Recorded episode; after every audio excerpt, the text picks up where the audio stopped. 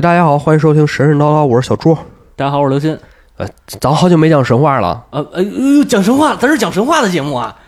我操，咱还讲神话呢，嗯，忘了。至于 吗？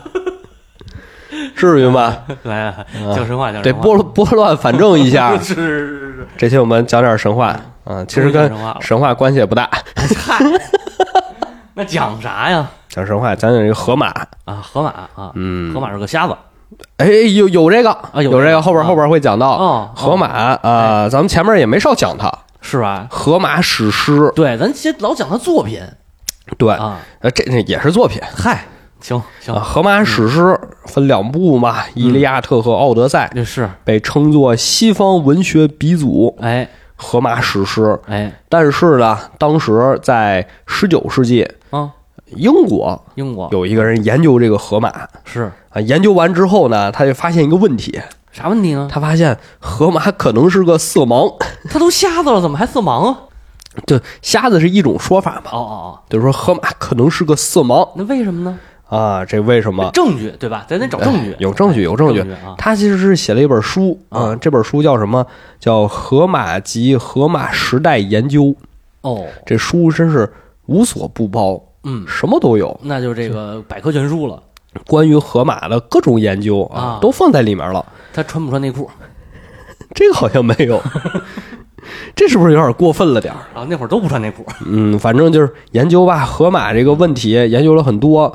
在他这个书里最后面一章啊，是叫什么？开始研究荷马史诗里的颜色的问题。嗯，嗯，叫河马对色彩的感知与运用，哟，这个挺专业，听着像是个美术教材听着反正不像是个研究文学的啊。啊，反正就是这么一个事儿。是啊，然后嘞，说那这但个但是怎么得出来他是色盲这个结论呢？他这章里研究什么了呢？啊哎，咱们这期入题这么快吗？啊，是啊， 有点快啊，是吧？ 就是挺好，挺好。嗯嗯、说一句闲白儿，就是今天讲这个故事啊，嗯、其实出自一本书，也是出自一本书。哦这本书叫什么呢？它还真不是这个文学上的研究，哦，不是文不学上，不是文学嗯，它叫画境，嗯就是画就是说话的话，嗯嗯，镜就是镜子的镜，哦叫画镜哦啊。它有一个小标题，这个小标题也挺有意思，叫“世界因语言而不同哟，这个有意思，”。对，嗯它是一个语言学的入门的嗯小书，嚯，挺有意思啊咱这都是这么高深了吗？语言学都上来了哎对没有哦它，因为它讲的里面没有那么学术，啊！讲了很多很有意思的小故是事是是啊。举个比较有意思的例子啊，好后面讲了，举个有意思的例子，呃，比如说我们说这件事儿发生在什么什么之前，嗯和这件事儿发生在什么什么之后，嗯，它有可能表示的是同一个意思，同一个意思，对吧？呃，不太理解，不太理解，不太理解，不太理解啊，取决于你怎么看待时间这个事儿。啊，我说一个在超游举过的例子，嗯，比如说啊，屋子里有蚊子啊，嗯我这屋蚊子挺多的，我说蚊子在天花板上，嗯，但实际上你想，蚊子是在天花板上面吗？啊，不是，它是在天花板下面。对对对对对，但我们从来不会说蚊子在天花板下，对，那这个上它表示的是方位吗？它表示的是一种关系，嗯它贴着天花板嗯，嗯哦嗯，没错，所以很多时候你这个语言它有时候不是那么确定的在表达一个客观上的东西，是的，你你你你是有一个主观上的东西在里面的。嗯，你你说这书应该是中国人写的吧？我不是，哦，不是啊，不是，但它也有很多就是其他国外语言啊的各种语言，包括什么蛮族的语言，嗯嗯，有没有蛮因族？为没想到他这个就是就是在中文上面他能举这么一个例子呀？不是，因为英文也有类似的例子嘛，哦，甚至它还有这个爱斯基摩人的例子。嚯，那比如说你，他们的语言里描写雪的词，嗯下雪的词、嗯就特别的多，是啊，因为他们总下雪对嘛，对对对， 就对就是这个意思，往下啊嘛，就是这个意思嘛。写啊因为它呃文化不一样，处的地理位置不一样，历史不一样，它的语言就会不一样，嗯，是啊，所以它叫世界因语言而不同。嗯完，我们说回荷马史诗，嗯，也是一样。为什么荷马的语言会是这样？因为因为它有自己的原因。你这瞎子什么原因呢？啊，就是色盲啊，咱后面就慢慢讲。哦哦，哎，好不，是这个啊，闲班终于结束了。行行行，就说这哥们儿啊，格莱斯顿这哥们儿，嗯他在自己的书最后一章嗯写河马对色彩的感知与运用，嗯他说了一个什么问题呢？他说在河马的语言里啊，嗯，只有黑白两色，只有黑白两，它还有金色呢。就是没有彩色，哦不是五颜六色的。哦，就是说他在描绘色彩的时候有明显的缺陷，有一些颜色他就没描绘出来。啊，是是是，他是举了一个非常呃，在荷马史诗里非常出经常出现的例子，嗯就是荷马在描绘大海的时候，说嗯大海是什么色呀？黑咱色吗？咱们现在说大海什么色呀？蓝色呀肯定是蓝色嘛啊。他说大海是葡萄酒色，哦，那就是就是紫了吧唧的。就就就就是黑色嘛，有对点有点像黑色嘛。嗯说这个葡萄酒色，还有说大海是什么色？深红色。嗯有有人说，为什么河马会把大海描绘成葡萄酒色？嗯说这个葡萄酒可能就是深红色。那大海什么时候是深红色呢？夕阳的时候啊。对啊啊，要不然太阳落下的时候啊，对要不然太阳升起来的时候啊，就深红色。说河马说这个葡萄酒色的大海是不是指的是特定时候的大海呢？有没有这可能呢？有没有这我觉可得能？是啊？有这个可能，对吧？嗯，对，因为河马在描绘黎明的时候，它经常出现一句话，是它的惯用台词儿，啊，叫“黎明女神垂下她玫瑰色的手指哎是，”，说明是他会把黎明描写成玫瑰色但是我们现在可不会描写黎明是玫瑰色啊。啊。但反正就是没有更多的证据表明，就是河马说这个葡萄酒色的大海是专指这个时间段的，就是它啊这个确实是，不管描绘哪个时间段大海他都是用这个，都是黑色。但是他也没说限定我描写这大海是哪个时间段儿，对啊，是吧？所以，所以这种解释就不合理嘛。啊就有人说他是专门描写就日落日出的，啊，这那就不合理嘛。行吧，啊，我就接受就这个就说法就反正反正有人这么说说是是说他他你这么解释不对嗯啊。还有怎么解释的呢？有人说是不是河马那个年代嗯，大海里活跃生长着某种藻类，哎，所以让这个大海看着是深色的你看这有点意思了啊？哈哈，研究发现也不 是，啊，也没有没没有这种证据。 没有这证据，那有没有可能河马是穿越的呢？是在第三新东京市啪那个什么那第三次 第三次冲击完了以后，对吧？地下红色的河马站 那儿，你这个更合理一些。是吧？我觉得也是我这更合 理。哦旁边站着朱勋， 弹琴，反正马吟诗都不是啊，哦都不是好啊。然后有人说，那能不能反过来解释？啊，反过来怎么反过来解解释就是葡萄酒是蓝色的，释？那这葡萄是蓝色啊，的吗反反过来解释啊哦，，那可说能是说蓝这个。蓝莓酿的 酒啊虽然葡萄是深色的，但我酿完酒，可能这个特殊的发酵工艺哦让这个葡萄酒看着是蓝色的啊，所以说葡萄酒色的大海实际是蓝色的大海。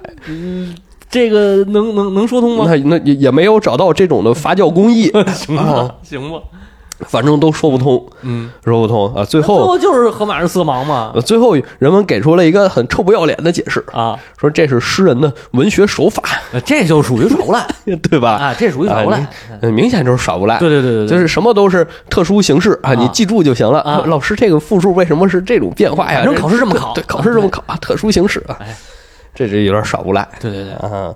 而且其实你还是解释不了这个事儿，是啊，因为他不光说这是葡萄酒色，嗯，他还说这个是紫罗兰色，嗯，反正都是深色。那你看这个就是你要说他是色盲吧，你看他又认识葡萄酒的颜色，又认认识识紫紫罗兰兰的颜色啊，还挺复杂，是啊哎还玫瑰色，对对是吧，但是那总体都偏红啊，是，而且你要是用前面这一种解释，嗯说他为什么把大海说成葡萄酒色，说成紫罗兰色，你后面的例子又解释不了。那后面是什么例子？后面什么例子？他还用紫罗兰色去修饰羊毛嗯，啊，紫罗兰色的羊毛。这个有点奇怪了，有人啊羊毛说这是黑色的绵羊，呃， 行，黑色绵羊倒是也有哎，后面还有什么紫罗兰色的铁陨陨石、陨石紫？紫好，晶、紫水晶哎。听下一啊 个，那那会儿是有紫紫紫金、紫铜，嗯紫罗兰色的奥德修斯的头发和胡子。啊，这偏红嘛，这倒也能理解啊。啊，反正他会用紫罗兰修饰这些东西，嗯，你这前面的理理由就不成立了嘛。那可能他就认识紫罗兰色嗯，他还会用绿色，啊，绿色怎么说？河马还用绿色，啊，但河马用这个“绿色”这词儿啊，嗯，它修饰那些东西可没一个是绿的。是吗？嗯，我戴着一个绿色的帽子是吗？第 一个绿是柳条嫩草地，第 一个是王八盖子椰蛋皮一个人恐惧苍白的脸啊，是绿的绿色，啊，被吓绿了。吓绿了啊啊这这这，对我记得咱之前那个通灵那期还聊过这事儿呢，哦，是吧？说是绿色啊，啊，它这儿会用绿色。嗯，下一个，绿色的蜂蜜，你怎么解 释？这陈年蜂蜜吧， 那还是发那青铜器里陈年的吧，变质了， 变质了呀，谁敢吃啊？绿色的蜂蜜啊啊。黄和绿也不分了，对，有人说呀，这是不是因为这诗人胡写啊？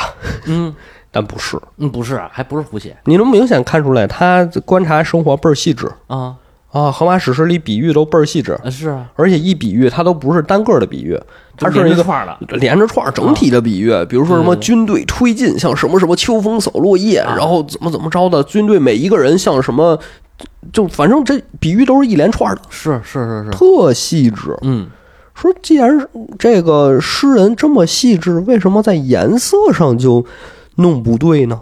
那为什么呢？唯独这个天空和大海的颜色就说不准呢？啊，怎么他就不说这是蓝色呢？是啊，他不怎知么道就不说人脸是白色呢？嗯他非得对说赫拉胳膊是白色，对，哎，这就是个问题。是啊，哎，刚才说了，他这个彩色这些词儿用的都非常少，啊什么赤橙黄绿青蓝紫用的很少，啊，就黑白两个色用的特别的多对，啊。比如说全诗里黑色一共统计啊用了一百七十次，我哥们儿也是这跟下心思，嗯白色用了一百次，嗯红色呢嗯，只用了十三次，那紫罗兰不算，啊，紫罗兰不算哦啊，黄色十次，黄色十字，别的就基本就没有了。行吧，那就是他说，用的颜色词儿就都是这种程度那。你最后说了半天还是个色盲哎，对，大家就说那这怎么解释呢？啊，怎么解释？呃，通用的说法是河马是个瞎子嘛，啊他其实看不见这个颜色对嘛啊。那如果说他不是瞎子，那就是眼睛有点问题，嗯眼睛有问题。但是啊，你要说河马眼睛有问题，嗯，那你还有一个事儿解释不了，什么事儿呢？就是为什么河马之后的古希腊诗人嗯，都用同样的形容词来描写这些东西。致敬河马，那你说古希腊人眼睛全都有问题吗？你不能所有的诗都是致敬吧？你不能挨句致敬吧？河马这么写的，河马说水这个海就是这颜色的，那我也说这海是这颜色的，那你总得有个对的 吧？你不能全错吧？这你不能你写那么多诗，一个说海是蓝色的都没有啊吧？那我知道了，那紫罗兰色，他们当时就管那蓝色叫紫罗兰色啊，这是一种解释，啊，一种解释啊。有人说那个时候人类眼睛发育还不是很完全，嗯看这个海可能就是那个色儿，嗯，有这种可能。是吧？哦啊，但是你说河马是这样啊啊，古希腊诗人后续的致敬他啊，没问题，没问题啊。古印度的诗歌啊，就跑印度去了，天也不是蓝的，你添什么色儿啊？啊，没具体描写过，反正天不是蓝色儿，啊也是深色哦，啊。他夜里看的天，白天太阳太足看不了，抬啊头晃眼又不行，眼睛疼但是变成蛤蟆骨了是吗？啊圣经里也是，啊！圣经是就没出现过蓝色，哦，而且颜色的用法也和咱们现在的生活咱们观察到的都不一样。不一样，比如他有一句诗写的是“鸽子的翅膀镀了白银嗯”，翅膀是白色的，这这很正啊，常。对啊，下一句“羽毛镀上了绿色的金绿色的金，”，跟那个绿色的蜂蜜是不是如出有一点对辙？对对，有点一个意思了。怎么解释这个黄绿色啊？是吧？黄绿有道理，啊，有道理啊！所以说，这个大家发现这诗歌很多东西解释不了，嗯解释不了。嗯，但后来呢，啊，有一个呃生物学家、跨学哎科了，跨学科了，人类学家，对对对，人类学家给出一种解释，是不是当时的人们啊，嗯几千年前嗯咱们人类的祖先那个时候还没有发育完全，啊，随着这个人们一点儿一点的向现代进化，嗯我们能看到的颜色就越来越多。哦，比如你看，最开始都是黑色和白色嘛，是啊然后才能看见红色嘛。刚才说除了这俩颜色，红色用的最多嘛，是啊，因为红色这个波长比较长。对嗯对对对啊，比较能刺激这个视网膜，啊所以人们就能先分辨出红色，然后就画了一本漫画叫《罪恶之城》，因为这个色彩最强烈嘛。对从红色后面是什么？是黄色，啊，对黄色再之后才是绿色和蓝色。嗯所以说，人们是不是在这个进化的过程中嗯，啊，分辨颜色顺序有先后？有这可能古时候人们还分辨不出这些颜色，哦。现代人才能分辨出这些颜哎，那色。还有没有举中国诗歌的例子？那没有没有吧？你看中国诗歌就“青青子衿，悠悠我心”，对不对？这个哦就是，青就有就有这个色儿。。哎，对，所以说为什么他们就没有这个色儿呢？嗯说是会不会是物种演化的原因？哦，其实有可能是咱们高级，对，这肯定是咱们重复可你看对咱，们体毛都没人家丰富，嗯，这个听完大家就知道，肯定是因为咱们高级。是吧？啊，嗯还真是这样。对，但是这个物种演化的原因啊，遭到了质疑。哦，又来了。哎嗯咱们都学过这个达尔文啊他提出了一个什么叫物竞天择、对物竞天择适者生存啊。啊，和他打然后擂现在是互联网公司的生存准则啊，和他打擂台的呢，有一种说法是说这个性状可以遗传，啊，比如说长颈鹿脖子为什么长啊？嗯因为它一直伸脖子，伸着伸着伸着，嗯，对后代就越来越长，越来越长，是有这么一种说法。是是是，但其实你仔细想，这不成立，为什么呀？因为这些后天习得的特性是没法遗传的。哦，举个例子，犹太人出生割包皮，嗯对吧？嗯，割完以后就后代不是不长，你没见过犹太人生的小孩不用割了，嗯出生就被割完了，嗯，没有，对吧？是他是还得再割一遍，是是是，对吧？嗯这些性状它是不遗传的，嗯，你后天习得这些性状是不遗传的。那你人类怎么就能一开始看不清颜色？你你后来随着这个成长，视网膜看的颜色越来越多，你这东西怎么就遗传到后面的人类那儿呢？啊，那确实是有道理啊，说的你也解释不了，是是是，你也解释不了这个事儿。但是按他这个说法是解释不了。那要不是这个逻辑呢？那比如说真的有一定的遗传呢，嗯，就可能割包皮这个事儿，这个太硬性指标了，这个可能遗传不了，哎，对吧？所以它确实是有遗传的，啊，有遗传的，但是不是这种自然上的遗传，那是什么呢？是文化上的遗传。哦，哎，啊，文化上的遗传文化上的哎，遗传这深了这事儿，所以这里说了一句话，嗯叫“自然无法划分的东西，嗯，文化就会趁虚而入”。哦，哎呀，有意思。所以它是一种文化上的遗传。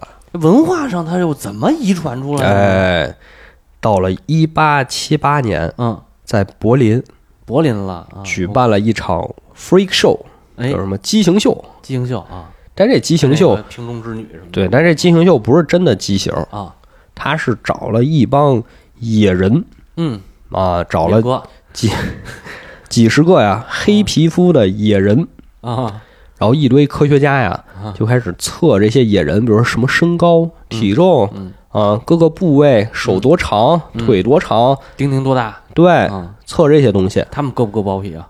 那就没说，哦，反正是测这些野人的各个身体特征。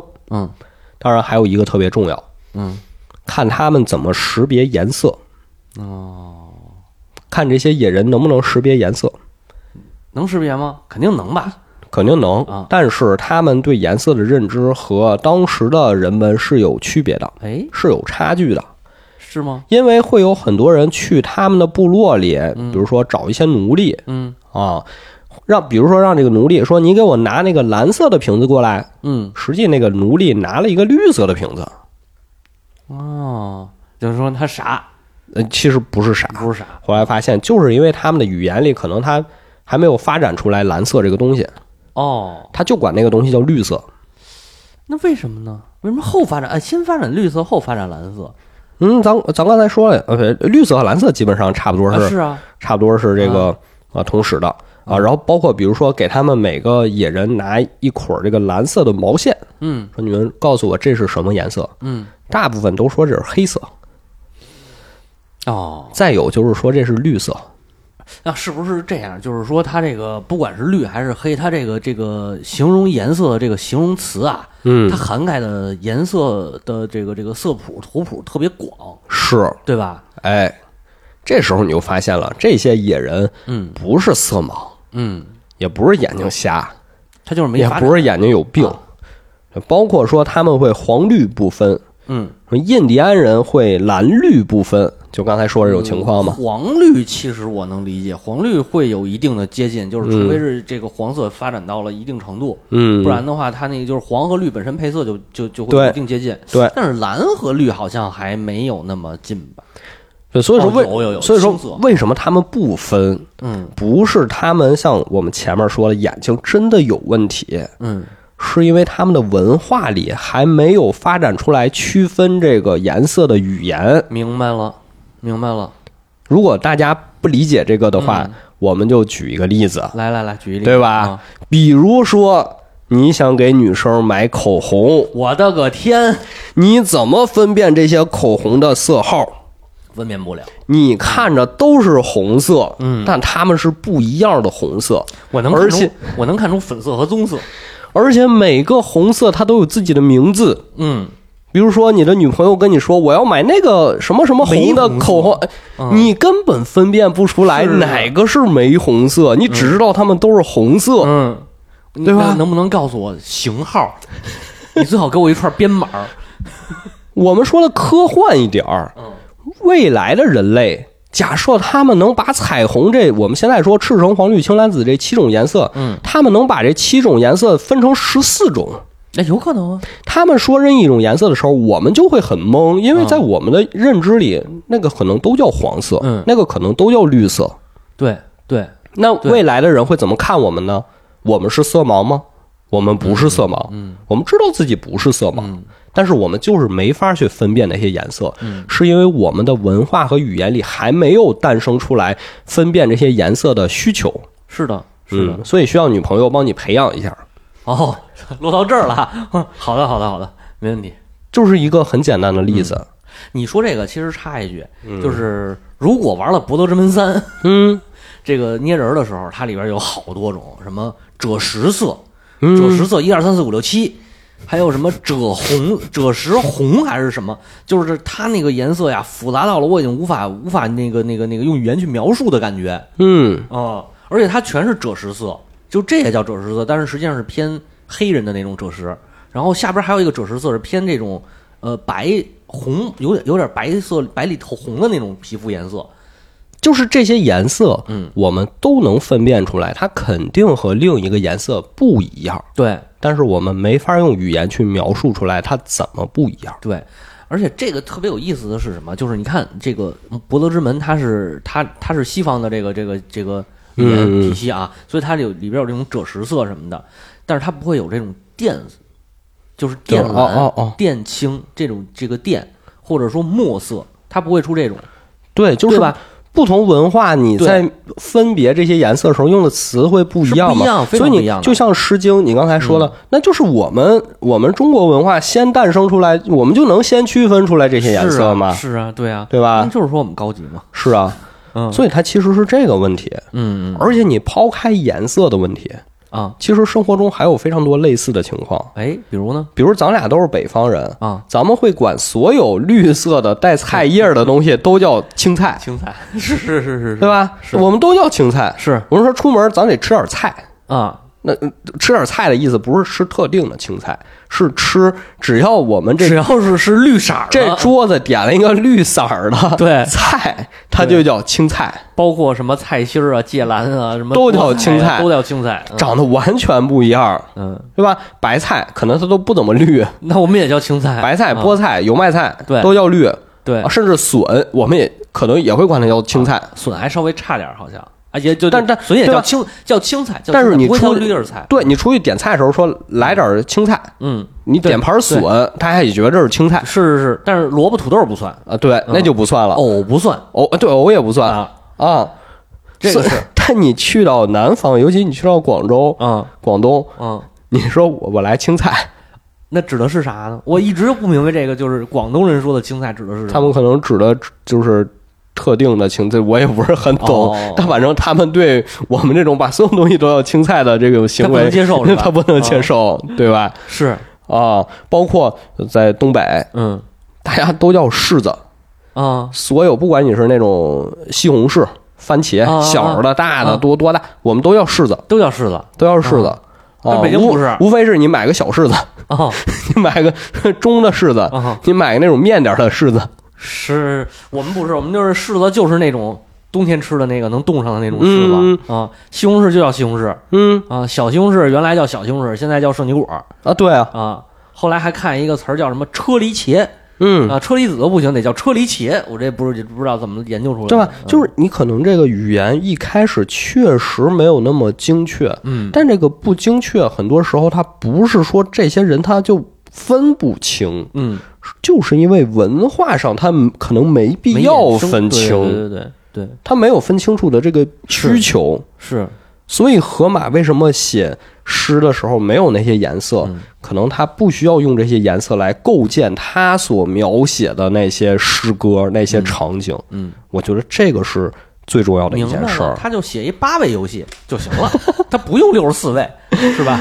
嗯，啊哈，而且河马这个写法啊，嗯就后面说你说致敬，嗯，确实是致敬。还真有啊致敬，他后面的很多诗人也继承了这种写法嗯，啊，其中就包括我最熟悉的一位哎，谁呢？啊，因为是研究生论文写的。哦 来来说说，说这说这可能很多人都没听说过这个诗这肯人，定没听说过，这个诗人叫巴库利德斯，嗯，不知道，没听过啊、他也是一个写写抒情诗的，啊，也当然诗里面也有很多神话啊，是呃巴库利德斯，嗯，他里面有一个有一首诗，呃我觉得蛮有意思的。嗯先说说这诗讲一个什么故事，这个诗啊讲的是特修斯的故事，哎熟，嗯，哎啊，终于有神话部分了。哎呀，有神话了，也不容易真真不容易。嗯嗯前面咱们讲美迪亚的时候，最后其实是提了特修斯一嘴，对就是说特修斯后来回到雅典，要成为雅典的国王。啊，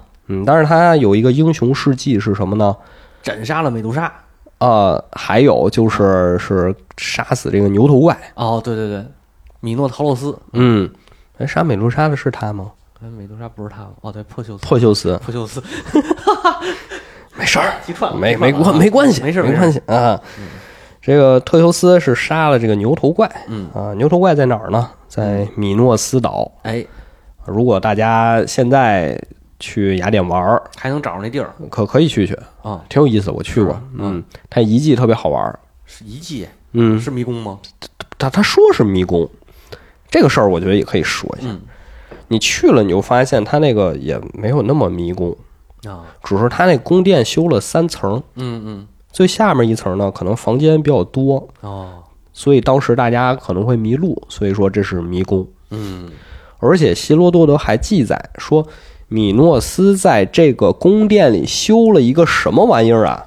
修了一个金字塔啊，在啊！里边儿，你想象不出来吧？不是想不出来，所以我感觉他说的应该也不是指真的埃及那种金字塔，它可能是小型迷你版一模个型一个啊塔可能。哦就比如说它，因为它三层嘛，宫殿三层嘛，是啊可能他是修了一个三层的塔在旁边，哦，我觉得可能那是有这个可能意思。嗯所以你想，那个宫殿挺大的，嗯是这么一个地方嗯啊。神话说在这里养着牛头怪，啊是，对这国王犯错误了，生了个牛头怪，啊，长着人身子、牛头，然后见人就杀。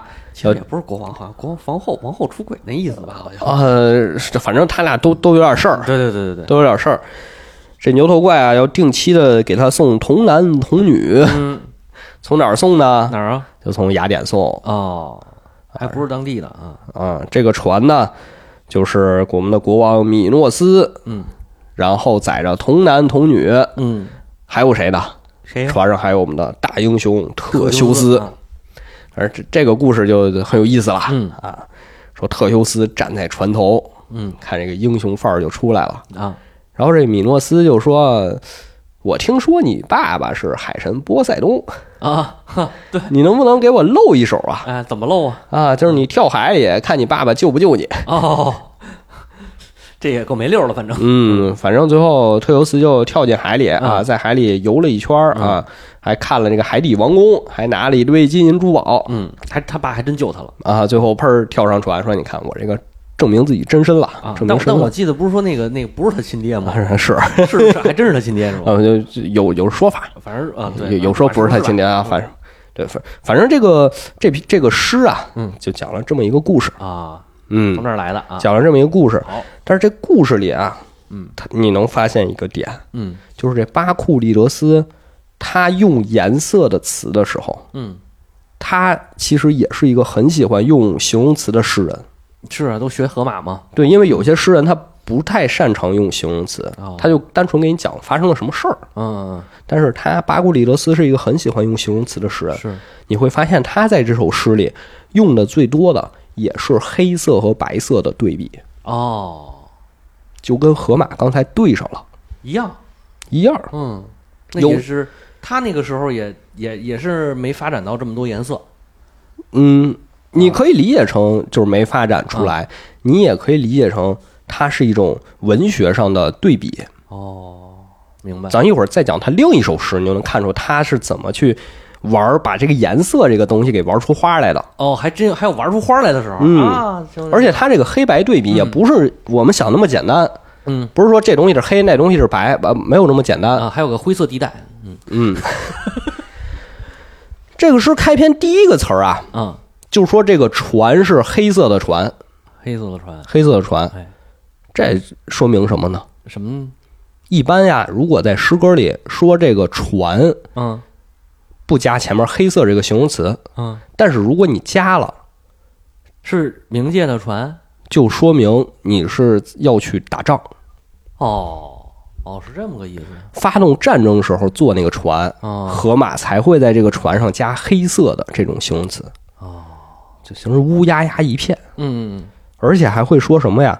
说着这个船队在海面上行进，就像是乌云卷过来一样，嗯，这肯定是形容战争了。对吧？嗯包括士兵行进，就像乌云一样。嗯它反映了两件事儿，第一个事儿就是这么一大群人嗯，看不清谁是谁，他们是一个整体。是第二个事儿就是这个行进的过程中，确实你不管是卷起尘土，还是这个船那个视觉效果，看着都是黑压压的一片。嗯，就是说这是黑色的船，这一个黑色放在开篇第一句，啊。咱们都说古代文本第一个词儿特别重要，所以这个诗开篇第一句告诉你这是黑色的船，就代表特修斯我们的大英雄是一定要和人发生冲突了。哦，他一定是去打仗的，明白。他一定是在经历一个冒险的，这不是一个爱情故事，嗯，对，他他他是这是一个冒险冒险故事，啊。这就是黑色的船，就这么一个词儿，嗯，其实你就能读出很多内容。哦是这样。那加上真是当时那个时代造船，嗯，它造的是平底儿船，对它不是带龙骨的那种，对对对，它平底儿船它是其实就是木头给捆在一起，嗯它它都有缝儿，它为了防止这个缝儿往船里渗水，要在船身上涂油涂这个沥青啊，，沥青啊，对，所以就是黑色的船。明白，明白，它是这种描写，嗯，对。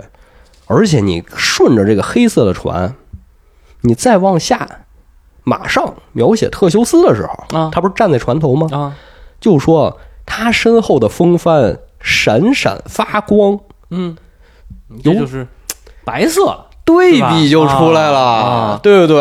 这英雄的这个船是黑的，我是白啊的，是是是，嗯，是不是这氛围一下就起来了？对，这主角光环就上来了嘛，对啊，嗯所以这个黑和白的对比嗯，就被这个巴库利德斯给玩明白了。明白了，这哦个确实是，嗯而且它背后还隐藏着一个什么故事啊？啊，想想特修斯杀了牛头人之后，按照拐公主嘛，该按照之前他跟他父亲的约定，啊如果你杀了牛头怪，啊你要把那个船帆给换成白色的，哦，说明你成功了。哦，但是他最后忘换了，所以他父亲跳海了，那个地方才叫爱琴海，哦是这样，是不是有这么个事儿？儿？一上来就给你描写船上黑的，帆上白的，嗯你就想起这故事了。嗯嗯嗯，我没有直接给你写这故事，但我一提船帆，一个黑一个白，你就想起这事儿来了。哦，这诗人在这个挺开篇，玩这个活儿，是是是。是不是被他给玩出花来确了？实是挺高级的这个玩这个玩法。嗯，而且再往下写，嗯又有黑白对比，嗯是什么呢？船上进贡的这个女孩儿，嗯胳膊是白色的，脸是白色的，啊，对吧？白臂的赫拉，一说女孩是白色，你就想起来哎呀，跟赫拉一样，哎是那得多漂亮啊！是是是，但其实这跟那个古希腊当时女性穿衣服也有关系，穿的也白色的呃，不是，啊是因为她们穿那个就是一个一块大布，啊，是 给你这个身上裹起来，啊拿别针别上，啊所以胳膊是露出来的，哦，对这个胳膊是白色的对对对对对，而且加上当时女性是不从事在外的劳动的，嗯她是在屋里，不会遭受风吹日晒，啊，所以胳膊是白色的。皮肤也细，这嗯对，这其实是表明女孩漂亮嘛，明白女孩漂亮。那什么是黑色的呢？啊，是这个米诺斯国王，是黑色的嗯，啊，说他是黑色的，哦，因为他的内心被蛊惑嗯了，他要送童男童女，所以呵，他是黑色的。挺高级，挺高级啊，嗯，而且啊，不是这首诗里啊，嗯而且还会有诗人把一个东西由黑往白了写，由黑往白怎么写？由黑往白了写。啊比如说刚才说女性一般是白色嘛，啊那相对男性就是黑色嘛。啊比如说在那个《奥德赛》里啊说，雅典娜抚摸奥德修斯，啊，这是应该是奥德修斯回家快要报仇的时候啊，对，抚摸奥德修斯这句话是。奥德修斯的皮肤再次变黑，嗯脸上的肉也变得更结实了，嗯，下巴上的胡须也变得更黑了。但是从白变黑是从老人变回到壮年那么一个状态吧？我是对，啊，但是这儿用变黑，我觉得就是说这个人的力量变得更强了，啊，变得更接近这个男性战士的力量了，哦，所以那黑还不光是写的是是不形容不好的，它有可能也是形容一嗯种也是形容力啊力量的。对对，啊哎，然后在战场上呢，啊如果这个士兵受伤了，啊会写受伤的地方啊皮肤是白的，哦，因为这儿脆弱。对对对对，所以对他受伤了。我所记以着那个那个《伊利亚特》里头，就是谁来着受伤以后，阿弗洛狄特来了以后，不就变成一片白雾写的哎是，对对吧？那阿弗洛狄特的私生子，叫什么我对，忘了啊，不是是不是私生子吧？是那私生子个吧就是就把海伦抢走嘛？不是不是他，不是他哦，不是他啊，哦，那个那段我可能没有印象了。就是被被谁刺被那个被那个被谁刺伤了忘了，反正有那么一段儿，好像就是说什么什么他出来以后飘着白雾，对然后雅典娜捅那谁的时候，对雅是雅典娜捅阿瑞斯吧？所以啊所以是一个东西是会从黑变白的。啊，所以这么说的话，其实这个颜色啊，它可能包含的东西也很多，它就是包含的这个这个文化或者说包含的意象很多没错，啊。当你在战场上受伤的时候，你受伤的地方就是白色的。嗯，嗯嗯而且你死之后，比如说阿克琉斯的好基友帕特罗克罗啊斯死之后，阿克琉斯是给他又沐浴啊，又给他对换衣服啊，拿个白被单给他裹起来呀、是是是，这时候用的东西都是都是啊白的色，，对，说明他死了。嗯，咱咱也用白色出殡什么的，对，所以他其实这儿就描写了黑色和白色的对比，嗯就在这儿。包括写，再回到我们这首诗啊，嗯这诗上写这个要进贡的，马上要牺牲给牛头怪这个少女，啊，这段儿诗人又玩了个活儿，什么活呢？就是他一整段儿啊没有用任何的形容词，啊，全是动作，比如说米诺斯国王走过去啊，捏起这个少女的下巴呀，啊什么这就这种。现在看比较俗不套堪的入动目作，的动作啊，唯一用一个形容词就是这个少女的白色。哦，哎，嗯你看前面看都是动作，突然之间一个白色映入你的眼帘，嗯就觉得哎呦，真可怜。嗯就是很多这种地方，诗人其实哪怕黑白两个颜色，嗯嗯，他都能给你玩出花来。确实挺厉害的。那他有那个，你刚才说他有一个什么炫彩版，嗯，炫彩吧，啊炫，彩版，炫彩来版了炫彩版啊，咱换另一首诗，哎，另一首诗也很有意思。啊这个神话故事我也没从其他地方看到过。这个诗人讲什么呢？讲我们的大英雄赫拉克勒斯。啊，大英雄赫拉克勒斯有一天啊，下到了地府，哦，啊，咱们都知道像奥德修斯下过啊，对没听过赫拉克勒斯下过，下下过吗？下不是下过去蹬这个三头犬。对对。对对对但是他后来又下了地府，在这个诗里啊！说，在这个地府看见谁了呢？看谁了？看见另一个英雄叫莫勒阿格勒斯。这是谁呀？嗯嗯、这个英雄名字可能有点陌生，但这个事儿可能很多人听过。就是带一帮人出去打猎去，啊，杀这个卡吕东野猪好像有点印象啊。杀死之后呢，他两个舅舅要争功，哦他把他两个舅舅给杀死了。哦，然后他母亲一看，哎呦，我兄弟死了嗯，我这儿子不能留啊，嗯就把他代表他儿子生命的一段木头拿出来了。嗯啊，因为他儿子出生的时候，命运女神跟他说了，只要这块木头不烧过不烧完，嗯，你儿子不你儿子就能活啊。他母亲一想，那得了，连把这木木头给烧了，把木头往炉子里一扔，哎我，兄弟重要还是儿子重要他？儿子就死了，是是是，都想不开是这么一段故事。啊，所以他死之后呢，赫拉克勒斯到地府里就看见他了，嗯，看见大英雄，说：“哎呦，哥们儿，你怎么什么大英雄啊？杀舅舅成大英雄了杀野猪了嘛？”啊？是，说：“哎呦，哥们儿，你怎么死死了嗯，？”说：“我这个嗯失策了， 是错了被被我妈给暗算了。”啊，啊，说说我是死的不甘心啊，我唯一不甘心的就是我有一个妹妹嗯啊，我这个妹妹还单身，啊，那赫拉克勒斯，我呃得着吧？嗯，是是是是是啊，所以赫拉克勒斯说没事儿啊嗯 啊，，有我 呢，啊对，啊我照顾他。啊，我上去我就照顾她 对对对，啊，挺好啊。嗯最后这妹妹也是把赫拉克勒斯给毒死那位，哦，是他呀， 啊，啊这个这位，嗯，行，可以，是是这么一个故事嗯啊。但是这个故事呢，诗人描写的也很有意思，嗯啊，最有意思在哪儿？在于说描写这个莫勒阿格勒斯他的妹妹的时候，啊，他说：“我的妹妹特别漂亮，嗯，漂亮在哪儿呢？在哪儿呢？她的脖子嗯是绿色的。我僵尸嗯哎，你想想，刚才咱讲什么东西是绿色的？啊，蜂蜜，蜂蜜是绿色嗯的，对吧？他说我妹妹的脖子是绿色的，那他就有可能啊，我觉得是有可能，一个是偏黄，偏嗯黄色，对吧？这个黄皮肤，或者说有点偏金色，闪着金光啊。这个土豪金的颜色，当然也有可能是真绿。那要真绿的话，我觉得这挺可 怕的为什么会说这个脖子是绿色的？啊。我觉得呀，啊我觉得呀，这是当时比较流行的一个隐喻，一个比喻。哦它这个比喻是什么呢？就是说人啊，他的生命就和一一个植物生长嗯的这个过程是一样的，是所以人他才会用绿色来形容人，有这可能，因为一般我们用绿色形容植物嘛。对对对所以在荷马的诗里，或者在这个巴库利德斯，他会用绿色来形容人。嗯而且这不是说只有在形容长得漂亮的时候，这个生命力旺盛的时候才有这个比喻。嗯，河马会说什么呀？发动战争就如同伐木、啊砍木头，哦，切断了那个对吧生命的？对，而且很多英雄死的时候，他会说像一棵大树一样是轰然倒地，是有这个有，会有这种比喻的。嗯说他死的时候就像一棵树一样扎根在原地，无法移动，也无法躲避。嗯，所以这些都是连着的。哦，从这儿来啊，你这个这个串的确实是挺可以，嗯嗯，而且河马留下最著名一个比喻，就是说人的世代好比落叶嘛，哦，对也是把人比喻成植物嘛，对一代一代传下去嘛。嗯所以这其实是一个完整的比喻。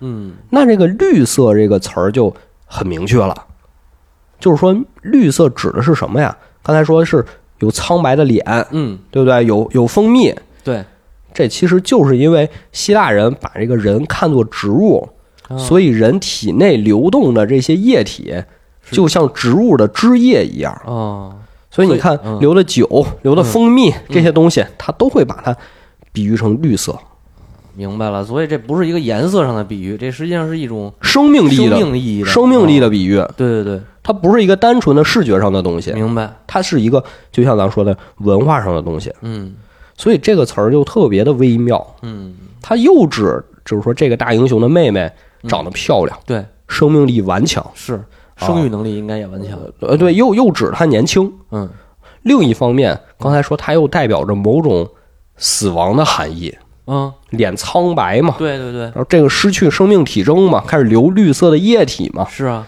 对吧？它也暗示了赫拉克勒斯日后嗯，会死在他的手里。哦，我的理解啊，我理解就是他你这这这个层面我倒没想到，啊就是这个诗人玩的很多词，其实都在暗示这个故事主人公后面的命运。哦，有可能。因为你能看到这个诗人写的很多诗啊，就当当时看的时候就觉得哇塞，这诗看着很难受，嗯，就他没有河马那种大开大合的感觉，他是很多诗都是给你玩这种特别精细的，给你讲一段不为人知的故事，嗯，他在给你讲这种故事，所以我觉得他有一定程度上是在暗示你什么的。嗯，你抒抒情诗人嘛，它很多它很多意象，包括这个绿色的，你你听完你可能觉得这很压抑，嗯很压抑。就是说，你看似很明亮的一个东西，但它背后的东西很压抑。嗯嗯，对，所以说，他会把一个词儿给你玩的，也不也不是他玩的吧，就是就是咱们后面分析嘛对，会觉得这个词儿用的很微妙，很有意思，这词儿很微妙。嗯所以你回到我们这个这期最开始的问题，嗯河马到底是不是瞎子？他为什么这我个哦是不是瞎子不知道，反正这个这么说的话，起码起起码说他不是色盲河马肯定不是色盲？啊它在颜色上为什么会有这么多和我们现在用的不一样的地方？啊，一个呢，就是我们说这个《画境》这本书里给的解释，嗯因为当时可能没意识到这个颜色能分出这么多类。是，另一方面呢，我觉得就是我的一个解释，嗯就是他是想塑造一种，确实是这个他的写作手法，嗯，确实是写作手法，但是这个写作手法就非常的微妙。有没有一种可能，他还真就是色盲，但是他借用了他色盲的这个特征，然后呢，这个在我们不不明所以的情况下，发现了发觉了他写的确实挺微妙，这种啊，就是就是很多人其实呃展开说嘛，啊展开说嘛，很多人都说现在这个语文阅读理解是不是瞎解释啊？ 啊，作者自己来也答不对这个题嘛？我说实话，确实是瞎解释。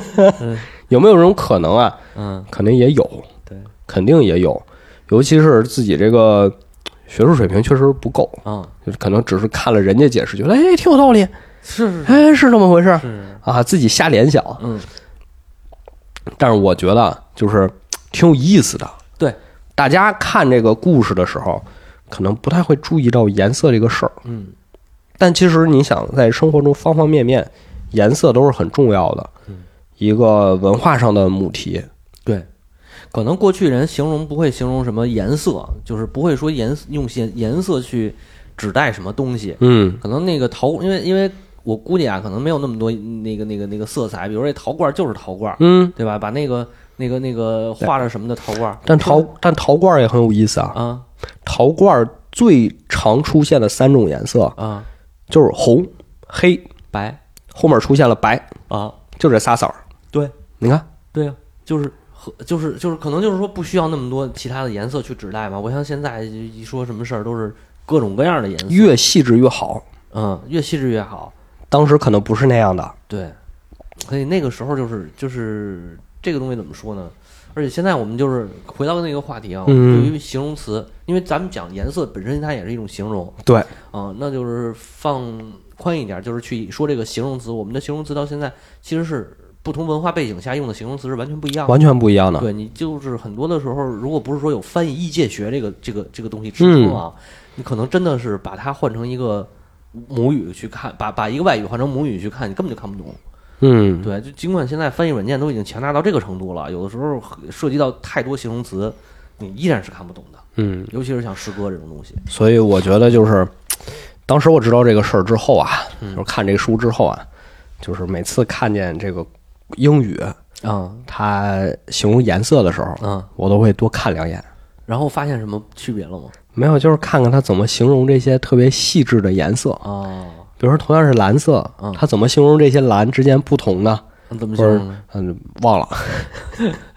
也就是大家也可以看看，嗯就它会有很多你可能想不到的词儿，意想不到的词去给你限定啊，做做修饰。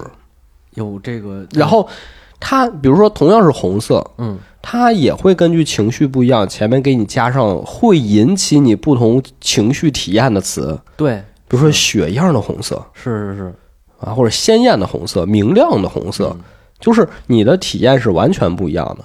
嗯我觉得这也是我们再回到这个神话上来，我觉得这也是特别有意思的一点。就你看河马，它写黑色，它可不是就是说黑色，不是单纯的黑色。对，嗯包括我们说白色，也不是说单纯说白色，它会说特别明亮的颜色。嗯，它也没有明确说这个东西就是白色，但是你看到明亮的这种描写的时候，你就会想到哦，它应该是白的，对，但它有没有可能也是黑的呢？比如说，我们说图的船船体图的这个沥青，啊，它可又黑又亮，呃，这倒也有可能，又黑嗯又亮，悬疑又黑又白，是是啊它是，也有可能是这种情况。嗯，就是他，大家还是我觉得还是就是听完我们这期节目啊，看这些东西的时候，可以关注一下这些颜色。对，就挺好玩的一个小知这识，这个这个颜色特特别特别好玩儿嗯，啊，包括呃，最后说几个吧，说一个简单的例子，啊行也是古希腊人他们对颜色的认知。啊，比如说这个恩培多克勒，一个哲学家嗯，啊，他他就说火就是白色，你你看他觉得火亮，他他不说火是红色啊嗯，他说火是白色，嗯那什么是黑色啊？水就是黑色，嗯，水暗，水不反光啊，哦所以水反光啊，哎所以水火不相容，就哦这是他的理论，也有道理，他的理论。嗯而且说有一个词是 xenos，就是黄色。嗯，说这个黄色呀，一般不给翻译成黄色，在当时，哦，因为用它来形容头发会翻译成白色，白色。白头发。啊，这希腊人就是不是都不黄黄黄黄头发吗？我不是觉，我觉得这个白色可能是金发，哦，金发碧眼。哦，有可能。那希腊人不应该是金发吧？呃，所以他他会把那些发色比较深的人啊，当时啊，嗯，他会说他们是外国人。哦，就如果你看描写一个人头发，说这个人头发颜色深啊，嗯他他是个外国人，哦，对对对，他是个希腊人外乡人，希腊人头发浅，罗马人是黑头发。这有点不太，有点含糊，嗯有点含糊啊！而且这个黄色形容啥呀？形容马，啊，阿克琉斯骑那个马是这个词儿黄色。啊，哦，黄标马呵，啊，是，对。再有就是这这，咱们说这个黑色白色对比啊，就就很多人都玩儿，比如说这个后面悲剧诗人什么艾斯库罗斯、嗯欧里庇得斯，嗯，啊，都会用这个什么黑色的大海啊，对，这种包括说船，是黑色的船，是是是，所以这就是他们当时对于颜色的一个看法。我觉得两方面啊，嗯，就是又有又有这个语言层面上的，对，又有这个诗歌层面上的是，嗯对，所以今天就呃，算是回应了我们的这个主题嗯，啊。河马到底是不是色盲？ 有机会，有机会可以再找找中国诗，看看他这个这个。我现在想那个丑冷都想想不起来，比如什么《楚辞》和嗯这个《诗经》里的，看看有没有这种关于颜色的对比。下回可以聊聊这个嗯，啊。反正这期呢可能时间比较短，但是我觉得这个话题挺有意思的。对，主要我们这这个同时录了两期，上期录时间太长了，因为因我的原因耽误了太多的太多的无用时间啊。啊，没有没有，确实这个这个话题，嗯，再深聊，我觉得就是更多文本。但是你要说一直把文本一一直解读文本，但又不不给大家讲呢，又也也不太合适。是是是，嗯，所以这个就先聊到这儿。行，然后大家如果感兴趣呢，就是我把那些书呢也也发到最后，大家也可也以也可可以，嗯以对吧？对，大家可以看看啊。嗯，那好吧，那今天这期咱们就先聊到这儿。好哎嘞，感谢大家嗯收听，下期再见。拜拜。